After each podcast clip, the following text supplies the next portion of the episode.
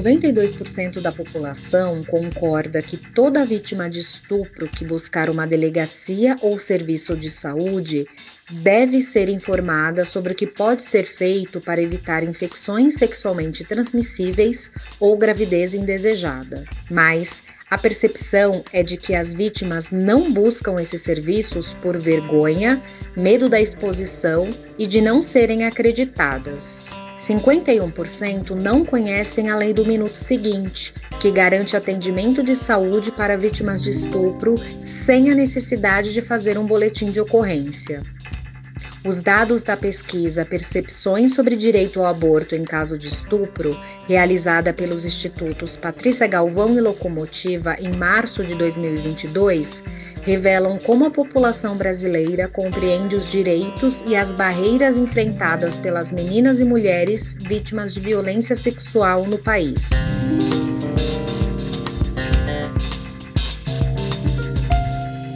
Olá, sejam muito bem-vindas e bem-vindos ao Patrícia Galvão Podcast. Eu sou Eliane Barros, editora da agência Patrícia Galvão. Hoje damos início à segunda temporada da série Direito ao Aborto em Caso de Estupro. Neste primeiro episódio, vamos conversar sobre a desinformação como uma barreira no acesso a este direito garantido desde 1940 no Brasil. Para conversar sobre este tema, temos aqui a Jamile Martins, que é a coordenadora do Serviço de Atenção Integral a Mulheres em Situação de Violência Sexual do Hospital da Mulher em Salvador, capital da Bahia. Seja muito bem-vinda, doutora Jamile. Peço que você se apresente para quem está nos ouvindo. Oi, Eliane. Primeiramente, eu quero agradecer o convite para estar participando aqui do Patrícia Galvão Podcast. Eu sou Jamile Martins, sou médica ginecologista, Atualmente atuo como coordenadora, como você falou, do serviço de referência aqui na capital da Bahia, em Salvador. Ele atende todo o estado da Bahia, não apenas a capital. Esse serviço existe desde 2017, que foi junto com a inauguração do Hospital da Mulher. É um hospital relativamente novo. Né? Quando a gente se trata assim de direitos das mulheres, de um espaço com atendimento integral, é um espaço novo, mas que a gente trabalha lá com muita atenção, muito carinho. Muito obrigada, doutora Jamile, pela sua presença aqui no Patrícia Galvão Podcast. Bom, eu gostaria de começar a nossa conversa perguntando para você, doutora Jamile, quem são as vítimas de estupro que buscam o atendimento de aborto legal no Brasil? E também quem são as vítimas que têm esse direito, mas que não realizam esse procedimento de forma legal e segura? Bom, Eliane, na maioria das pacientes, é o perfil que a gente vê em todas as unidades de saúde, é o perfil daquela mulher que tem menor condição social, é a paciente geralmente de raça negra, é a paciente que está à margem da sociedade, porque não é aquela mulher que tem uma condição social de educação plena. Então, geralmente são essas mulheres que são abusadas. E em relação às pacientes que têm o direito ao aborto e que não procuram, geralmente são as mulheres, né? Dentro deste perfil é o quê? É a mulher que não conhece o seu direito, é a paciente que não sabe que tem direito a realizar o aborto legal, é a paciente que a gente sabe que em alguns municípios do nosso Brasil não tem maternidade, não tem um hospital especializado, então essa paciente não vai buscar uma unidade, então ela faz esse aborto, né, autoprovocado em sua casa, no município em que ela reside, e também ainda faz parte desse grupo aquelas mulheres que têm medo, às vezes, da violência pode partir por parte de uma pessoa conhecida, de um agressor conhecido, e ela tem medo de procurar um serviço de saúde, e ela faz esse aborto com medo de que, se ela procurar um serviço de saúde que vai investigar, a pessoa vai saber e vai ser pior para ela, ela pode sofrer com novas agressões futuramente. Então, esse é o perfil da mulher que tem direito e não procura um serviço de saúde para realizar o aborto de forma legal. E, doutora Jamile, como resolver esse problema da falta de informação sobre direitos e sobre onde buscar o atendimento? No caso, se houver uma ampla divulgação de informações, o sistema de saúde está preparado para atender o aumento da demanda?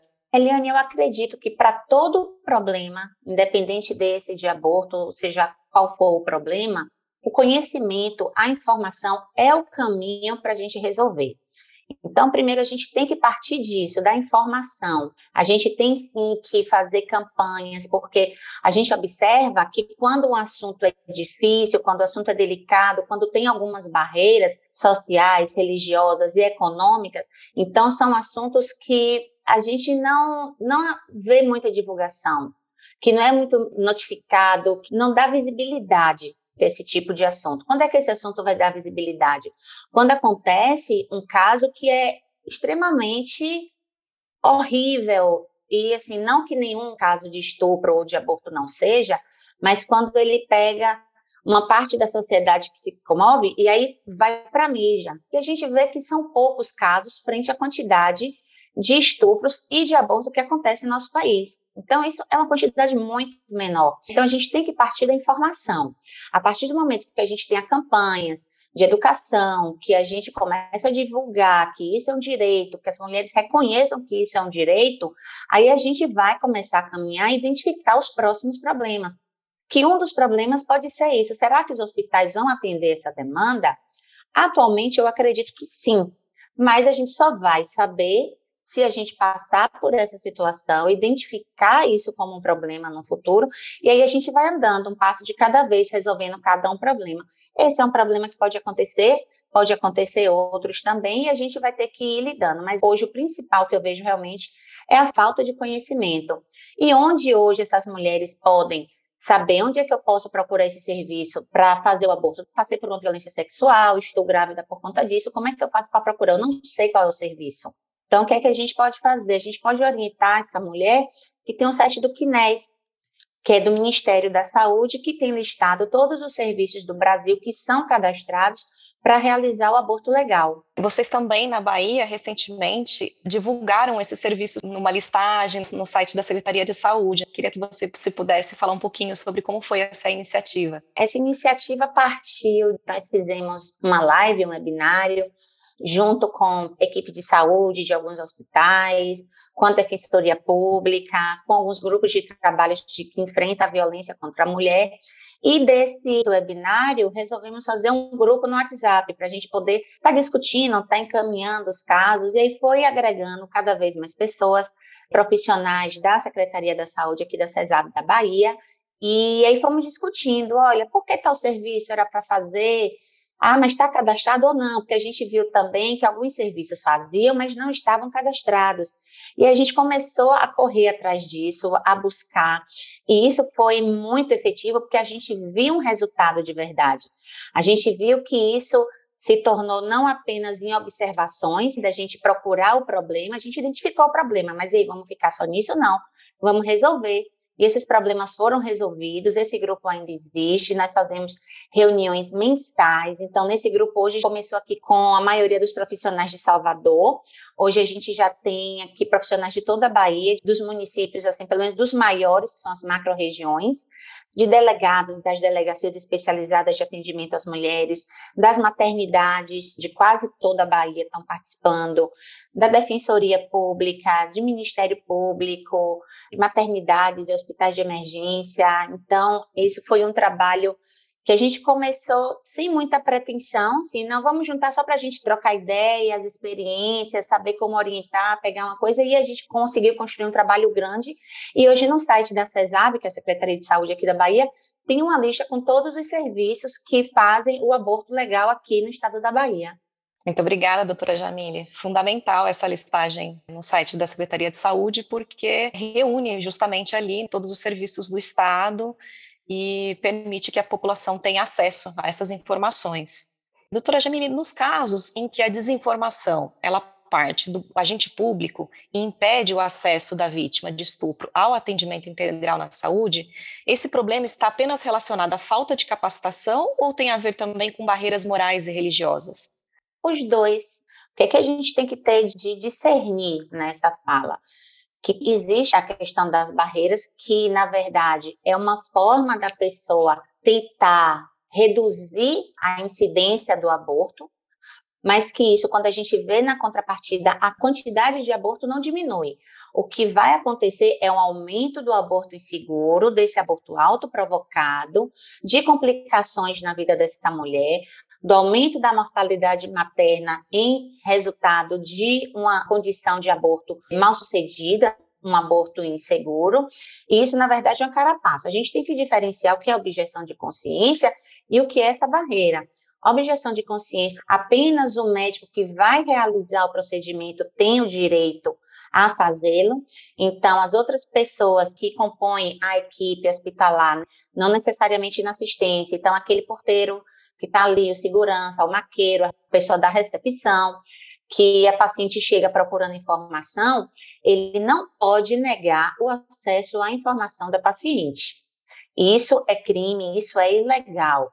E como a gente não tem essa cultura de estar tá colocando nos serviços, olha, neste serviço faz. Então, a gente vê nas maternidades que existe uma, aquela ilusão né, das pessoas que trabalham, que assim, a maternidade é um lugar de nascimento. Então, como é que eu vou botar para dentro de uma maternidade uma pessoa que quer ir contra a vida? Então, isso não existe. A maternidade é um, um lugar, uma instituição de saúde que vai promover a saúde e bem-estar do binômio ou da mulher. Então, a gente tem aqui no Brasil três situações em que o aborto é legal. Um deles é quando a gravidez é decorrência de violência sexual. E as maternidades, elas são os lugares de referência para paciente fazer esse procedimento de forma segura. Quando a gente vai ver os dados de risco, então a paciente que ela faz um aborto seguro num hospital especializado, esse risco de complicação é 0,5 a cada 100 mil pacientes. Quando você vê um risco para um parto normal, parto vaginal, é maior. Quando você vê o risco de uma gravidez ectópica, é muito maior. Quando você coloca como um, uma gravidez insegura, autoprovocada, esse risco é maior do que todos esses juntos. Então, a gente tem que estar atento que a gente tentar colocar uma barreira para a paciente não realizar o aborto, não vai diminuir a quantidade de aborto e vai aumentar o risco de morte materna. Então, isso tem que ficar claro. E a direção dos hospitais que fazem esse tipo de atendimento tem que estar vigilante fazendo capacitação, não só com a equipe da saúde, a equipe da assistência, como também a equipe de apoio. Muito bem. Muito obrigada, doutora Jamília. No caso, então, da objeção de consciência, ela seria apenas do médico, então, e não da instituição. Exatamente. Por exemplo, se um hospital tiver um médico plantonista e esse por contra, ele pode ter a questão da objeção de consciência desde que essa paciente não esteja em risco de vida. Se essa paciente chegar, se ela tentou realizar o aborto em casa e chegou lá com um sangramento importante, mesmo ela falando, ó, oh, tentei fazer o aborto em casa, foi mal sucedido, estou aqui com complicação, ele não pode ter objeção de consciência, porque ele tem que provei pela vida dessa paciente, certo? E quando não é um risco, a paciente chega lá falando: Ó, oh, eu estou aqui, estou saudável, não estou com nenhuma complicação com sangramento, estou grávida, decorrente de uma violência sexual e vim aqui procurar meus direitos, quero realizar o aborto. E ele falar: Olha, eu não faço, ele não pode só falar: Eu não faço e se vira. Ele tem que passar essa situação ao coordenador médico da instituição, porque esse coordenador tem a obrigação de procurar um profissional que realize esse procedimento para que não deixe de ser garantido o direito dessa mulher. E, doutora Jamile, no caso de mulheres vítimas de violência sexual que tiverem o seu direito ao atendimento negado pelo hospital, pelo médico, o que, que ela deve fazer? A quem ela pode recorrer para garantir esse direito? Aí nós temos várias esferas. A paciente ela pode começar a ler de uma simples reclamação na ouvidoria da instituição em que ela foi atendida. Isso é uma coisa que eu acho que tem um efeito bom, porque ele já vai direto ali na pessoa que cometeu esse crime. Daí ela pode também notificar a Secretaria Municipal de Saúde, a Secretaria Estadual de Saúde, a Defensoria Pública, ao Ministério Público e também ao Ministério da Saúde. Então a gente tem várias etapas, várias instâncias que essa mulher ela pode estar tá fazendo essa queixa.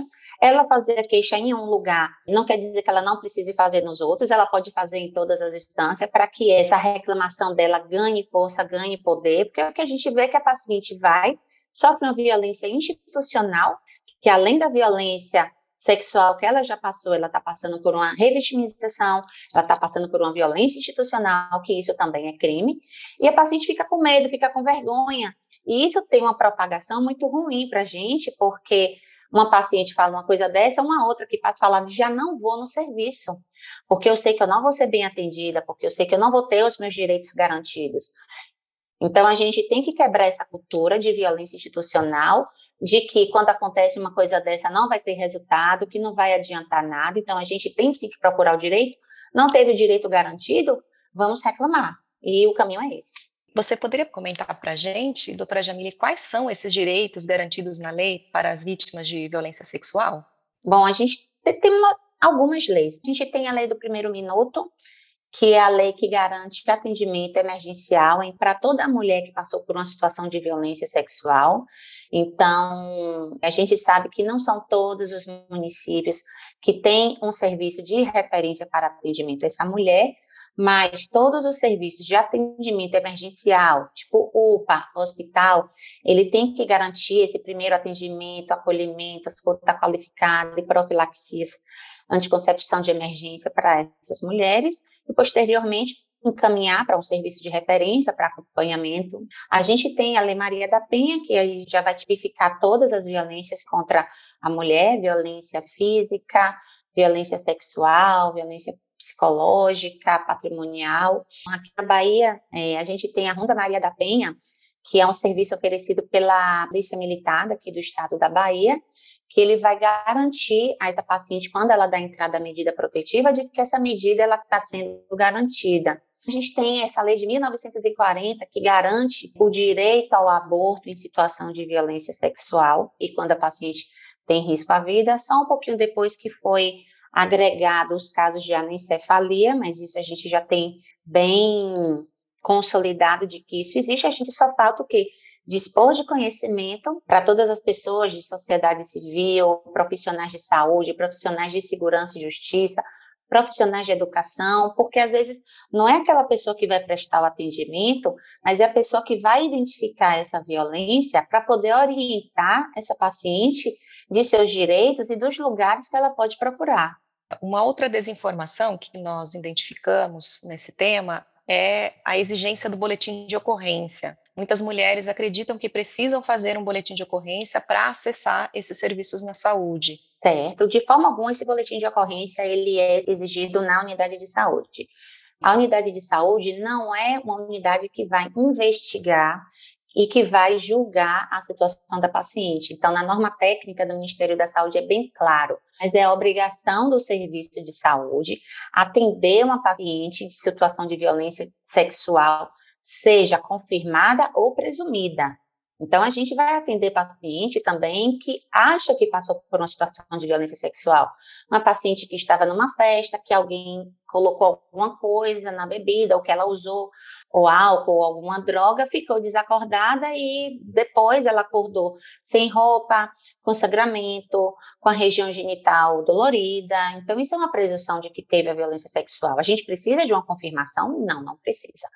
Serviço de saúde não é serviço de segurança e justiça. A gente está ali para garantir o quê? Que essa paciente ela se cure de suas feridas físicas e psicológicas, que a gente dê o apoio social dessa paciente, que a gente faça as profilaxias para que essa paciente não venha, além de ter passado por essa violência, adquirir nenhuma infecção sexualmente transmissível, HIV, fazer a contracepção de emergência para que essa paciente não venha a engravidar decorrente dessa violência sexual.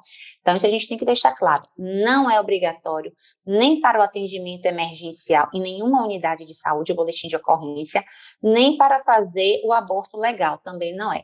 Isso já está no, no nosso Código Penal, o profissional de saúde já está amparado quanto a isso e não é necessário.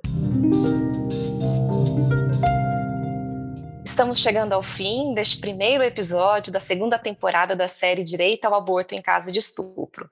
Agradecemos a presença da médica Jamile Martins, coordenadora do Serviço de Atenção Integral às Mulheres em Situação de Violência Sexual do Hospital da Mulher, localizado em Salvador, capital da Bahia.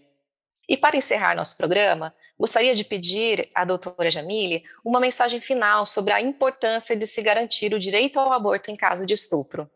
Eliane, primeiro, eu que agradeço a oportunidade de estar aqui participando desse podcast tão importante. A mensagem que eu quero deixar para que todos saibam, tanto homens quanto mulheres, não só o direito da mulher saber, né, ter direito ao conhecimento, quanto a homens também, para repassar para as familiares que forem agredidas, as conhecidas de trabalho. Existe o direito ao aborto em situação de violência sexual, sim. Isso é um direito que deve ser garantido à mulher nas unidades de saúde que você não deve ter medo de procurar o serviço de saúde para fazer, que você tenha conhecimento de que um aborto autoprovocado, um aborto realizado em um ambiente inseguro, ele aumenta muito o risco de morte materna, que o aborto em situação de violência sexual realizado em unidade de saúde capacitada para isso, o risco é inclusive menor do que um parto, do que um parto normal. Então, e por isso que é importante a gente saber do nosso direito e que toda paciente que passar por essa situação de violência sexual ou de uma gravidez decorrente de uma violência sexual, você tem o seu direito garantido, você pode procurar a unidade de saúde mais próxima de sua residência ou procurar a Secretaria Municipal de Saúde para ter o seu direito garantido. Muito obrigada, doutora Jamile, pela sua presença aqui no Patrícia Galvão Podcast. Foi uma honra tê-la nessa conversa. Convidamos a todos e todos para também ouvir os outros episódios da série Direito ao Aborto em Caso de Estupro e também para que continue nos acompanhando na Agência Patrícia Galvão. Nosso site é o www.agenciapatriciagalvão.org.br e nas redes sociais vocês nos encontram no arroba e Patrícia Galvão. Até breve!